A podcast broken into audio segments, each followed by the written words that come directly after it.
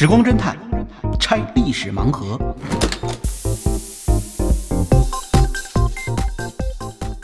拆历史盲盒，找萨苏。哎，萨苏老师您好，哎，农猫你好，看最近这个缅缅甸这个内战消息，还有这个电诈嫌犯被这个遣送回国的这些消息吧，就充斥着这个网络，大家都在热议这个事儿哈。然后，但是我我一提起缅北，我总想起那个您写的那个远征军那本书，就是突破缅北的鹰。哦，没错儿，呃，嗯孙立人他们是在缅北当时打的挺漂亮的，但是问题是这一次内战好像主要焦点并不是在缅北，哦，已经这个的确是我也是刚发现。就是蔓延到其他地方。我开始的时候啊，啊。看这个缅甸内战都以为是在缅北发生的，嗯。但在十月十四号的时候发生了一个事件，嗯，当时我仔细看了看这事件，觉得不对了，这个仗已经远远超出我们想象的范围。是什么事情啊？很多人现在都认为就是在缅北，嗯这个缅甸政府控制不到的边疆地区发生了一场叛乱，然后嗯双方就开始交战，是吧？嗯这边组成同盟军，号称是要什么清洗电诈集团，同时反对缅甸政府。你说这俩简直不相干的事儿啊！但是但人家就能把这口号喊到一块儿去。嗯呃，这是也是缅甸在此前很长一段时间里面内战的基本呈现的这种情况。嗯而现在我才发现呢，这个仗其实已经打到了首都旁边去了。啊，仰光。呃，现在它的首都叫内比都，就是哦缅甸首都已经呃挪到内一个政治首都，一个经济首都。经济首都呢还是仰光，就是最南部的港口。嗯。呃，内比都呢是它靠近南部的，基本在中间吧，嗯，就是缅甸的这个肚脐眼儿这个部位。曼德勒省那会儿。呃，曼德勒省还靠南部哦。啊在这地方呃设立的这个首都，嗯，但是已经在离它很近的地方在发生战斗了。那么这个是我怎么知道的呢？嗯。就十四号的时候，当时发生了一起事件，就是呃缅甸的这些反政府武装居然击落了一架缅甸政府派来轰炸它的战斗机。嚯，因为呃现在用的战斗机都是喷气式战斗机，对，那么以缅甸的这个反政府武装，我们一般都认为他们扛着 AK 四十七是吧，拿着火箭筒，大概就是这个样子，怎么可能打得下来呢？嗯。所以我当时很关心，我想说是不是缅北武装得到了哪个大国的支持，拿到一些更先进的武器了，至少防空方面很厉害。那么，呃，当时查了一下他们的资料，首先发现呢，打下这架飞机呢是三九四二号啊，这个飞机的因为它尾翼还在，能看到上面呃涂着三九四二号的标志。那这架飞机呢，它是一个平直翼的飞机，就是翅膀啊，它不是后掠的，平直的。嗯那说明它应该不是战斗机，因为战斗机一般机翼要朝后掠，这样的话呢，它能达到比较高的速度。类似通用那平直的呢，它又是喷气的呢，一般来说应该是呃对地攻击机，嗯因为它要保证在速度不太快的情况下，能够呃在低空、在低速的情况下还能保持比较好的气动性能。哦那这架飞机到底是什么飞机呢？呃，后来我们综合各方的报道，呃，这应该呢是呃就是缅甸政府从我国购买的一架 K 八呃喷气式教练机。嗯那这种教练机本来是用来就是培训学员的，也就是前后两个座儿，那么呃能够教练这些学员怎样的学习驾驶飞机。它本来不是用于对地攻击的，当然它有一定的对地攻击呃能力。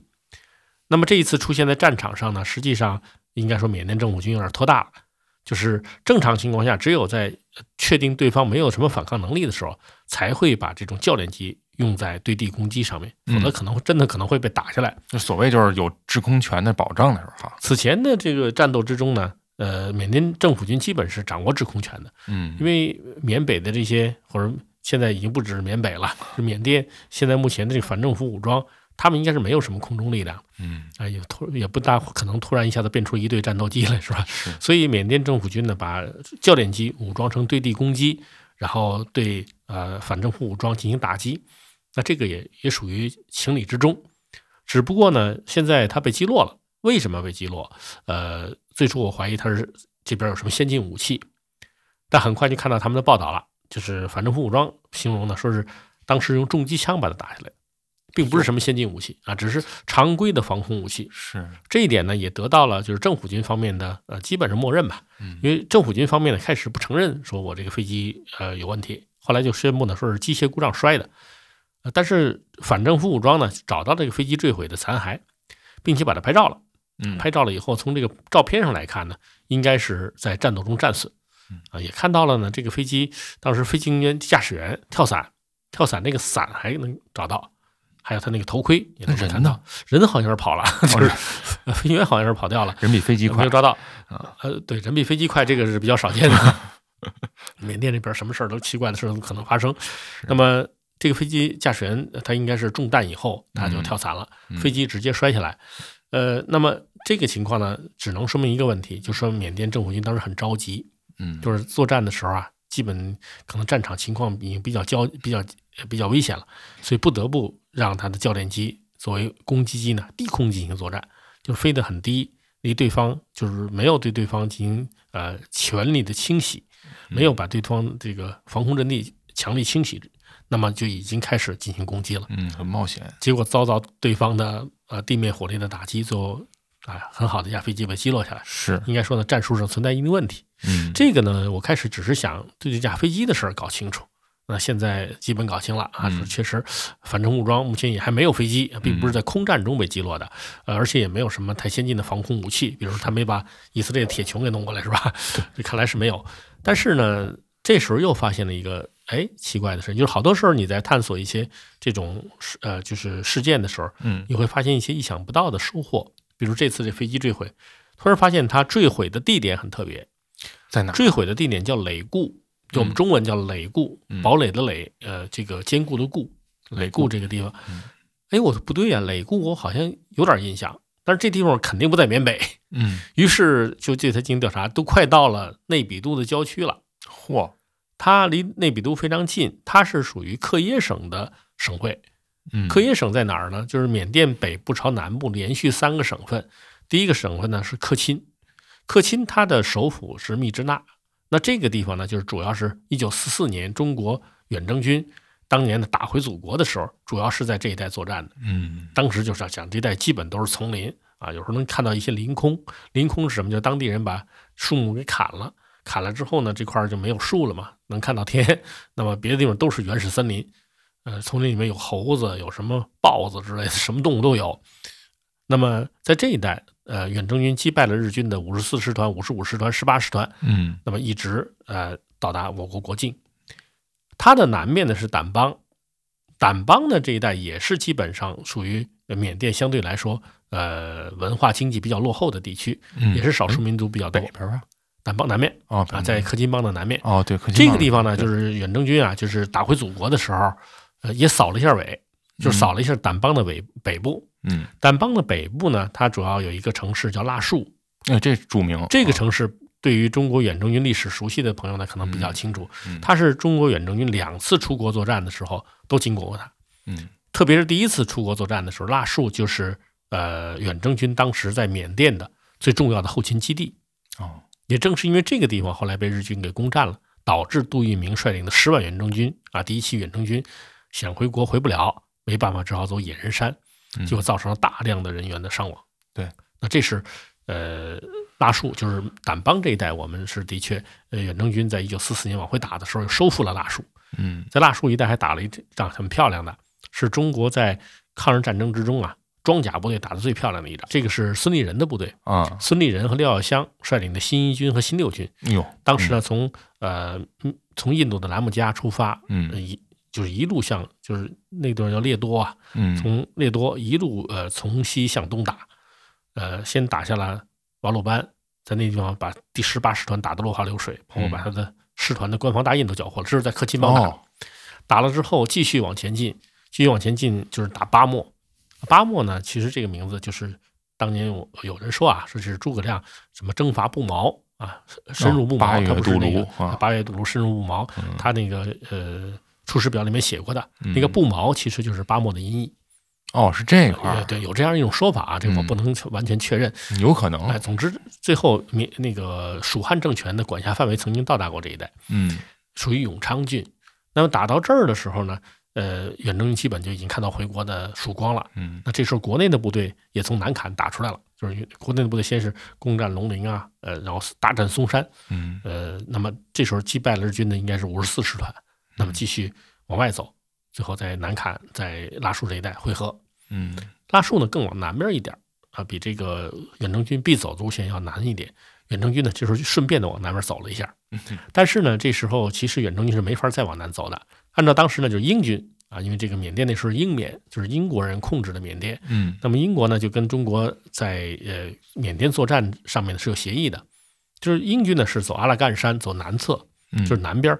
包括仰光啊，呃，还有现在这个利比都，就是现在它的这个首都，呃，还有呃，反正南部的一些地方，中南部地区，对中南部地区，这都是缅甸呃的最富庶的地方。嗯，那么这块地方呢，基本是由这个英军来负责作战的。嗯，当然，英军应该说也不是完全像我们说的，在二战之中基本上都是起哄架秧子的。哦，那个英军在缅甸作战之中也还是有亮点的。嗯。啊，因为他当时日军呢曾经向呃就是印度方向发动进攻，嗯，英帕尔科西马作战，这时候呢就蒙巴顿勋爵出来打，蒙哦，巴顿勋爵很著名，哎对，嗯。呃在这儿打了个大胜仗，嗯。然后继续朝前进，最后呢是呃收复缅甸南部，嗯。而中国远征军呢当时就是走密支那这条线，密支那相当于呃缅甸的哈尔滨，那么啊。为什么这么说呢？啊对，因为它是缅甸最北边那个省的省会，啊，所以呢，跟我们嘛，中国最北边省不是黑龙江吗？黑龙江对省会不是呃哈尔滨吗？有一个中心城市，而且也都通通铁路的，是是吧回？头咱们把这个地图啊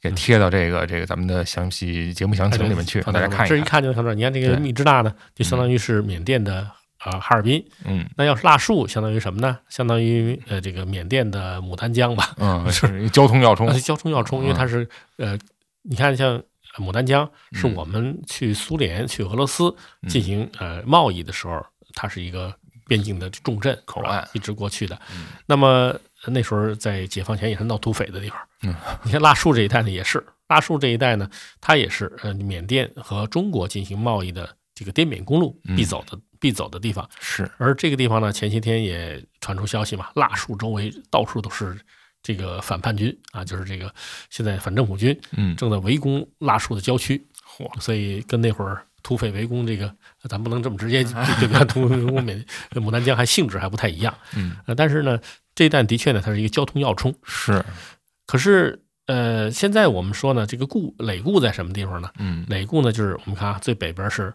克钦邦，克钦再往南面一点是掸邦，嗯。啊，掸邦就是腊戍，这这都是掸邦的，嗯。掸邦非常大。嗯。那么掸邦再往南面是克耶邦，嗯。克耶邦很小，但是它的呃这个人口密度啊什么都是比这个克钦邦啊，比掸邦要要要密集要嗯。要多，稍微有点平地儿了。啊，对稍微有点平地了，而且这个地方呢，它经济也比较发达一点，嗯。它就离这个缅甸现在的首都已经非常近了，两个是平行的，在纬度上是平行的。嗯。那么这个地方呢，呃，当初孙立人他们没有到过。我一我看到这些地方的时候，我就想的就是当时远征军作战的情况。但是呢，我们远征军的确到过。嗯那这个远征军是什么？第一期远征军。就是驻缅第一期远征军呢，他当时是从这个中国的云南往南打，就是当时英国发现日本要进进攻这个缅甸了，他马上跟中国商量说，你们能不能组织一支远征军到缅甸呢，跟我们共同作战？蒋介石当时就认为，哎，你这个想法很好，是吧？嗯那我们这个跟你一起打吧。那么等到日军真的攻到缅甸的时候呢，这时候其实双方还在谈，因为英国人也很犹豫，就是中国这个影响力太大了，尤其在缅甸，它的影响力比英国还要好一些，因为英国是殖民者嘛。就是中国人要来了的话，那我们还能控制缅甸吗？所以英国一直在犹豫，直到日军呃都攻进缅甸了，他害怕了，这才让中国远征军火速入缅。于是当时中国远征军呢就出动了三个军，第五军、第六军、第九十六军三个军啊，就是进入缅甸作战。那么这三支这三个军入缅之后呢，第六军就一直到了累固，就是累固是第六军甘立初部的一个重要据点。嗯到哪边去了？那么当时第五军到哪儿呢？就是这个远征军的主力杜聿明第五军，他到哪儿了呢？他是从中间往前走，嗯往前走到哪儿？就是你看现在累固这个地图上呢，他往西南方向看，嗯有个地方写着叫东虚，啊，东虚这个地方已经到了这个现在的首都利比都和这个呃原来它的这个经济首都仰光之间的地方了。哦，那真挺靠。也就是说，当时中国远征军第一次入缅的时候，基本都快到仰光的北边了。对呃，就可惜是当时英军不跟我们好好配合，不然的话呢，缅甸其实有机会守住的。因为中国远征军到了这个东虚这个地方，也就是这个地方已经到了累固的南边了。那么中国远征军第五军到达之后，立刻以戴兰南的第二百师嗯坚守东虚。嗯啊，这个地方咱们当时呢还有一个名字叫铜鼓，都是不同的音译嘛，嗯呃，音译成铜鼓。于是当时就打了一个铜鼓会战，戴安澜守这个铜鼓守了十几天，日军最精锐的十八师团，啊，打了很长时间打不下来。然后呢，戴安澜的部队呢就逐渐的开始朝北边撤，因为这个自己孤军深入，一看眼光已经收不回来了，日军的部队越来越多，他呢在这个廖耀湘的部队掩护之下，向北边打的也挺漂亮的，就是叫平满纳呢这个滚筒式后撤。嗯那日军当时进攻起来，就就跟着中国远征军走啊，也也挺困难的。这时候其实呃双方在缅甸的作战还呃怎么说呢？这个应该说叫胜负未分。对，可是这时候英国人跑了，跑得比兔子还快。不仗义。那英国人为什么这么不仗义呢？嗯也不是说英国人骨子里都是不仗义的，嗯但是这英国人有殖民者的逻辑，他就说什么呢？其实英国人不在乎丢一个缅甸，因为当时英国叫日不落帝国，全世界到处殖民地挺多的，反正也不是本土。哎，缅甸本身就是一块儿嘛，是吧？是，他考虑的是什么呢？说丢了缅甸呢，看丢给谁。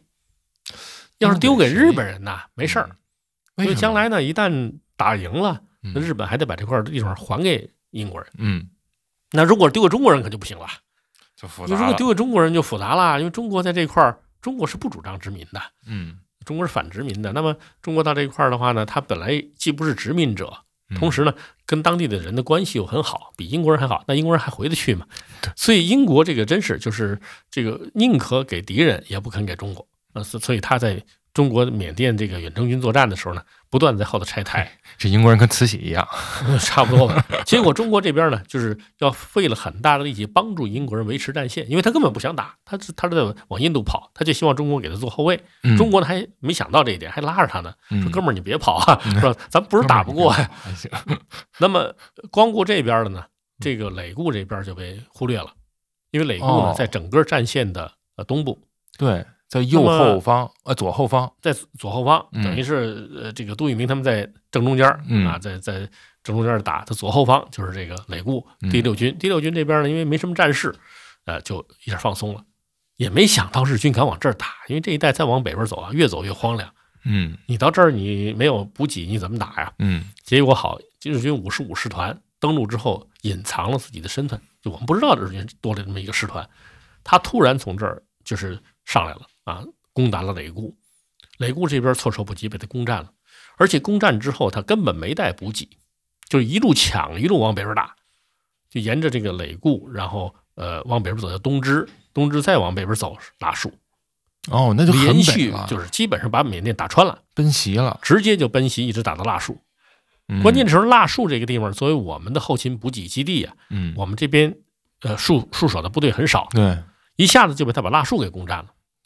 对，这下子坏了，就是我们在腊戍囤积的大量的装备，这时候没有办法送到前面去了。嗯呃，这个其实也跟英国人有关系，嗯，就是英国人呢，他当时在腊戍这边呢，我们是说你赶紧调车皮呀、我们这运过来的有弹药有坦克，赶紧用到前线去作战啊。嗯英军的车皮全被用来撤退了，就是往往印度方向撤退了。嗯什么那些官员的家具什么都拉着往回往那边走，他根本就不给你拨车皮。所以呢，这边史迪威呢也对这事儿不够敏感，嗯因为史迪威这时候在协调中英关系，他也没他不够敏感，结果造成中国远征军在腊戍追击了大量的物资，根本没有送到前线去，被日军缴获。这端了老窝了。这一下五十五师团就呃一下兵强马壮了，本来都快饿死了哈，他打过来是没带没带粮草的，一路抢也抢不了那么多东西。要反正日军老干这种事儿，这但是这次冒险真没能冒成啊！嗯嗯嗯，关键是他打到这个背后之后呢，这个远征军就第一期远征军啊，嗯。原来我们在南线平满纳呀什么这些作战的部队，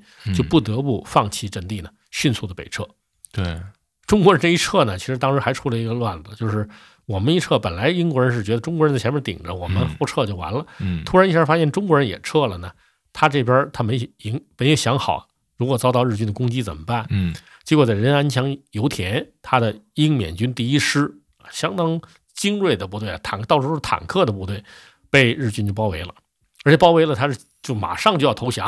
嗯中国这边赶紧告诉他，你别投降，没到那份儿上了，日军嗯没有多少人马的，就派出孙立人的部队新三十八师，在这一带呢，对呃日军的部队进行了阻击，骚扰他们。最后呢，是把仁安羌油田的，包括军队、包括传教士什么很多难民都救出来了。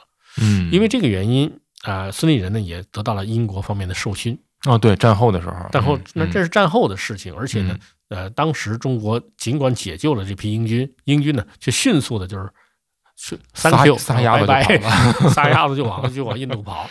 呃，那这时候呢，中国远征军也开始往北撤，却突然发现嗯。日军攻占拉树之后，就等于他是从这个我们刚才说到克耶邦啊，克耶邦攻占雷固，向北走攻占掸邦的腊戍，嗯然后再继续往北，直接奔最北边的克钦邦嗯，这一带，都是现在闹这个同盟军、闹闹闹反叛的地方。对对对，那往北边走，就把呃克钦邦的首府密支那攻占了，嗯，也就是这个咱们说的缅甸的哈尔滨。嗯我们本来的部队呢是准备撤回到密支那，嗯从密支那呢转进到呃国内，就是杜聿明他们准备是这么撤的。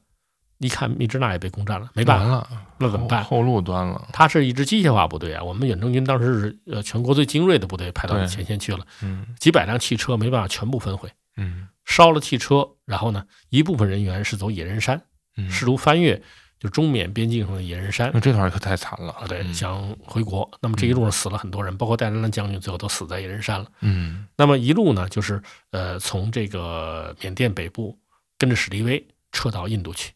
嗯，那这主要新里孙里人的新三十八师，还有后来廖耀湘的新二十二师。嗯那么这支部队呢，后来就成立了中国驻印军，嗯并且有大量的中国的补充兵啊，后来空运到印度，这才组建了就是中国驻印军。他们成为缅北作战，就是一九四四年第二期远征军里面呃主力部队之一。哦他呢是从缅北打的，但是只有第一期远征军，我们当时打到了累固，打到了东区这一带。嗯呃，第二期远征军呢，就再也没有到过这么靠南边的地方了。嗯，一直在缅北了，就是，因此，我们现在看到呢，就是呃这一次缅甸的这个作战，呃，从这架飞机就是在累固坠毁的飞机，我们就知道它已经蔓延到了这个呃缅甸的首都的附近了。哎呦，而且呢，这个事儿呢，我们说，哎，这个飞机可能在别的地儿打下来的哈，嗯打中之后可能跑到这个那飞机飞你不能跑得快啊，那么远呀，飞回去以后，然后可能路上坠毁的。哦，不是，因为我们看到它坠毁之后呢，马上反政府武装就上来拍照了，哎，这说明这一带已经到处都是反政府武装。是，呃，由此可见呢，就是缅甸现在这一次的危机的确是挺大的。嗯但是这次危机呢，其实跟这个我们说到的历史远征军的历史呢，嗯应该说除了地理位置上有相似之处以外，其他已经没什么关系了。嗯因为呃，远征军呢，在当时呢属于过客，他在缅甸一一走一过，就呃不再在那地方驻扎了。他们的大部分人都是回国了。嗯他们回国以后呢，那就在内战之中就主被蒋介石消耗掉了。是，现在缅甸呢，就是反政府武装嗯和、呃政府军进行交战的这几个邦，包括克钦邦、包括嗯掸邦、包括克耶邦，它主要还是民族矛盾在这里面比较激烈。嗯所以这一代的作战呢，跟我们所说的这个远征军的历史其实没有太大关系。但是呢，这个远征军是没太大关系呢。在缅甸有国民党残军，哦，残军啊，就是说缅北孤军所哎，有人说这个名字叫九十三师，嗯，他们的部队呢，可能跟这个历史呢还有一点点衔接。他们当初怎么到这儿的呀？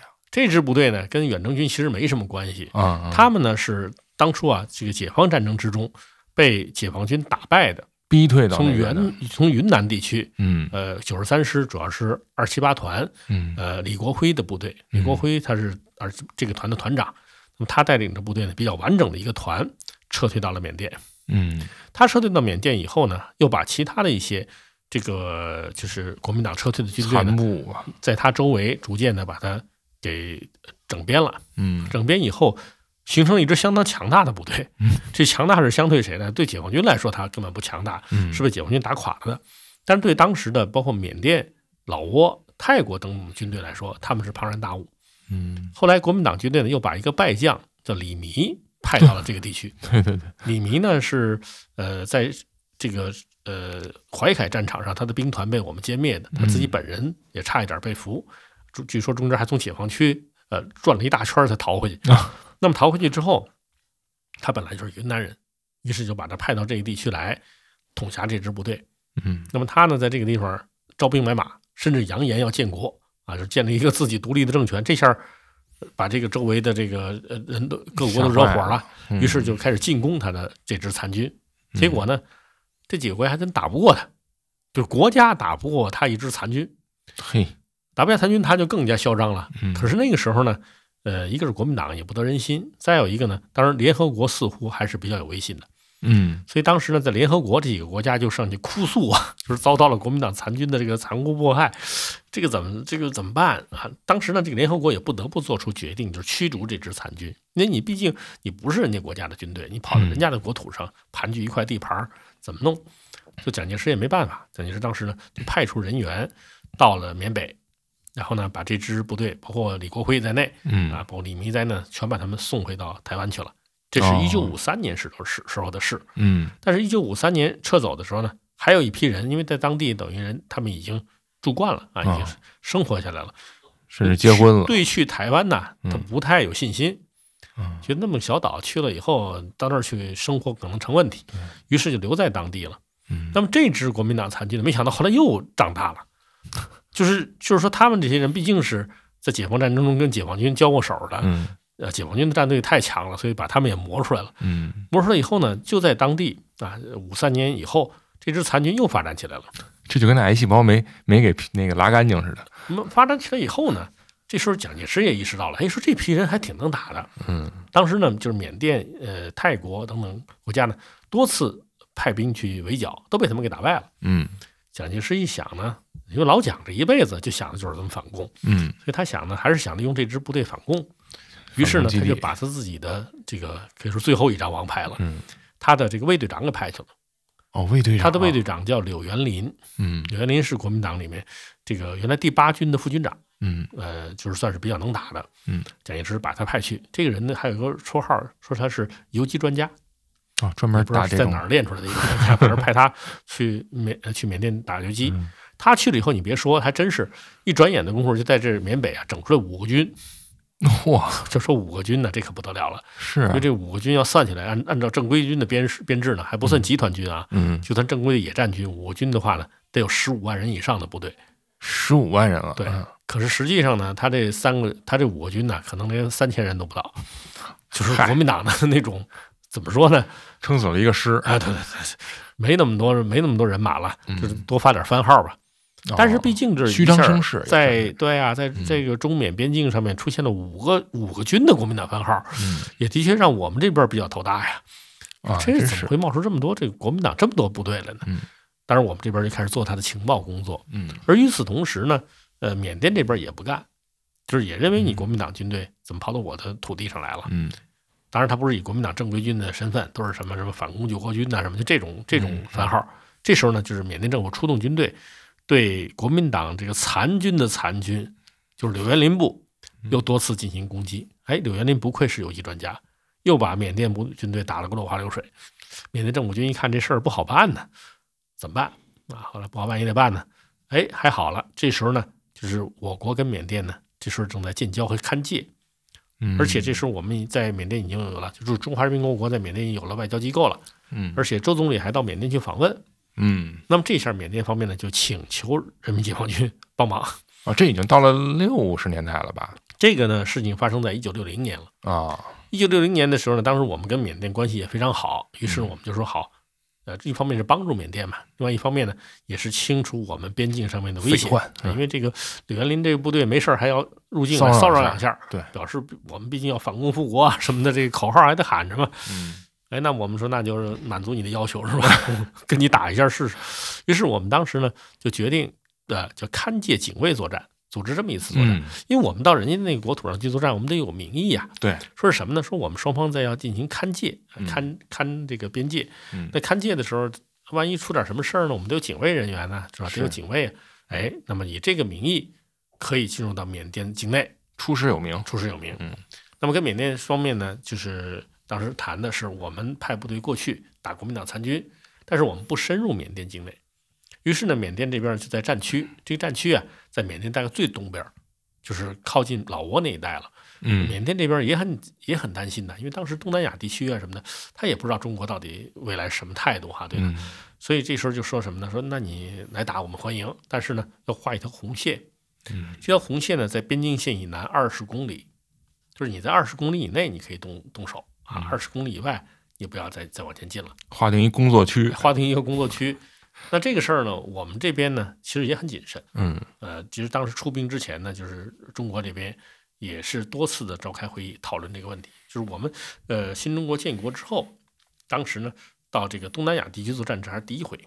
嗯那么这第一回作战的时候，到底应该怎么打？呃，毛主席有一个非常清晰的这个要求，嗯，就是呢过红线就杀头，这过于清哎晰，要求大家一定要保证这个政治上面不要出问题。嗯。而这个重担交给谁了呢？就交给了呃西路军出身的秦基伟，哦，因为他是将军，当年这四四方面军一员悍将，嗯，也是后来阅兵的总指挥，应该是。后来阅兵的总指挥就是他，啊后来我们的国防部长，是，当时他的职务是昆明军区司令员。嗯。那么这次作战呢，肯定也是以昆明军区的部队为主，所以就哦由他来负责呃指挥，于是就是嗯。形成了秦基伟对柳元林啊这个两张王牌的对决。嗯那么当时我们呢，就是在一九六零年的呃冬季十二月份，当时发动了勘界作战。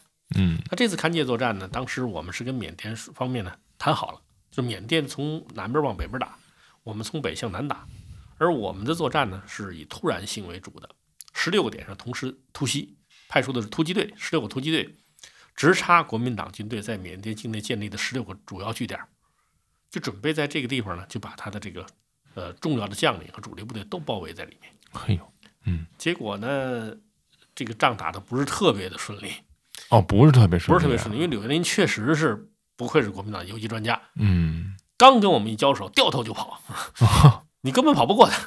就是他对当地地形太熟悉了，他确实是，毕竟在这待了一段时间了，他的地形很熟悉。我们这是这是游击第一次出去游真是游击专家，他这个游而不击啊。哦，对，国民党游而不击。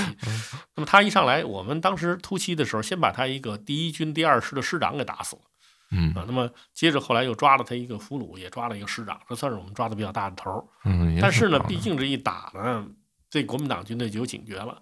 嗯我们还认为要拉开架子，双方比划一下，嗯而且我们想穿穿插到他背后，把他包围了，是吧？逼在这一块地地方跟我们拼命。嗯但是没想到他一听了这文景即逃啊，嗯这是就不是说双方交火打一下，我再试试，没有，早知道跟解放军打我也打不过，正面不碰，嗯所以他就是根本根本就不跟你打，掉头就逃。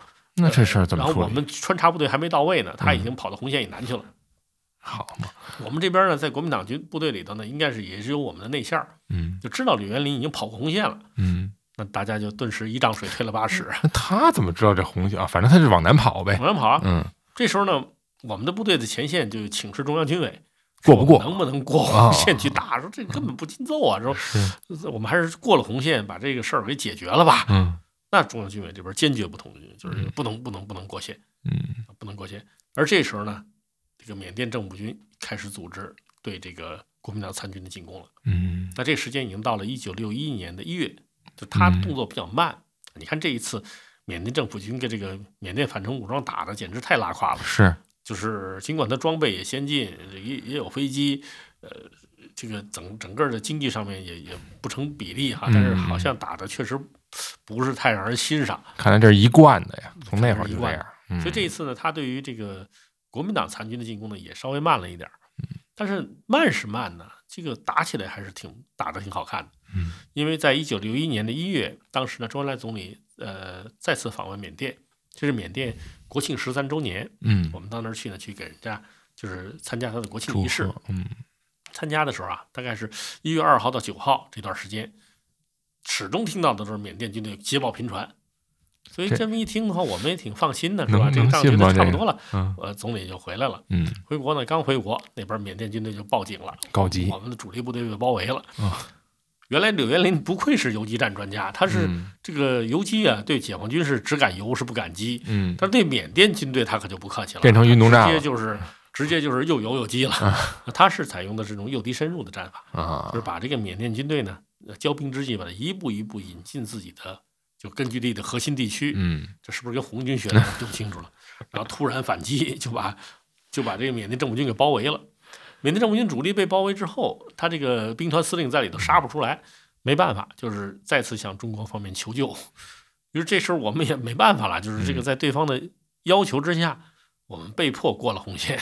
救人要紧，然后我们一过红线，柳元林马上就发现了，发现以后扔下这个缅甸政府军，掉头就跑，继续往南逃。呃，最终我们也没抓到这个柳元林，他还是回了台湾。但是呢，国民党的这个残军的部队呢，也因为这几次的呃清剿作战，受到了很大损失，也以后就就是无能为了。无能为是无能为，为什么说这次跟这个呃目前缅甸的内战还有一点点关系呢？嗯是因为他们在缅北地区啊，也曾经开办过一些这个培训班，啊，嗯这个后来的果敢王彭家声就是这个培训班里面出来的。啊那，么实际上他们多多少少对这个呃缅甸的这些呃，比如果敢地区的同盟军呐什么的，它的建立是有一定的影响。但是现在是肯定没有影响了，是是吧？这个现在就是主要是缅甸内部矛盾。对对对，现在就不知道后边会是怎么样。这一半的国土都快看，眼看就要拿下来了。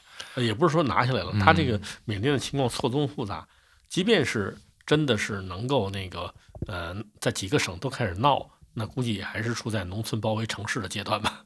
哦，对，那边就是太荒了，还是您您刚才说那个缅甸北部还都是比较复杂，那边到底是都有哪些民族啊？呃，比如说克钦族、嗯佤族啊、还有呢就是掸邦那边有掸族，嗯呃，各个民族都有，基本上哦每个邦它都有一个主体民族，克钦邦、掸邦和克耶邦，嗯他们联合起来了。嗯。而与此同时呢，就是支持昂山素季的，啊，这帮人不会打仗，但是也建立了一支部队，什么缅甸好像是缅甸人民解放军，嗯，他们也在讨论跟他们合作。那这样的话呢，就是尽管他军事上不行，但是呢，他从政治上对于缅甸这边的政府还是有一定影响力。嗯。那这个仗现在打到打到这个阶段呢，我们发现这个闽阳来大将啊，就是这个缅甸的总司令，还挺有派头的这还有派头呢。啊。对他这是你想这仗都打到这个首都郊外了，嗯他也不着急，嗯还跑到这个缅甸外面的呃海上，嗯跟俄罗斯的这个海军总司令尼古拉俩人呢，尼古拉上将啊，他们还举行了一次会晤啊，还专门组举行了一次军事演习，主要涉及到什么直升机空降、什么这个反潜什么的。听着有点海上之盟的意思。啊，这好像跟现在这个仗没什么关系，他可能主要是通过这种方式告诉大家呢，我这儿并不紧张。啊，稳定。另外一个呢，他也希望从俄罗斯这边呢得到更多的包括军火方面的支持。嗯啊，那这次呢，我们也通过讲述呢，让大家呢理解了这个现在缅甸发生内战的地区跟当年中国远征军的故事到底有哪些重叠，嗯也让我们好像仿佛回到了那个时代，重温一下抗日战争之中中国健儿在国外奋战的身影。是的，谢谢萨祖老师。本期盲盒就拆到这儿，欢迎在小宇宙、网易云音乐、苹果 Podcast、喜马拉雅、QQ 音乐搜索“时光侦探”找到我们。真是真相的真，期待你用点赞、分享、评论或慷慨打赏的方式支持我们这档小节目。感谢你的收听，我们下期时光侦探再会哦。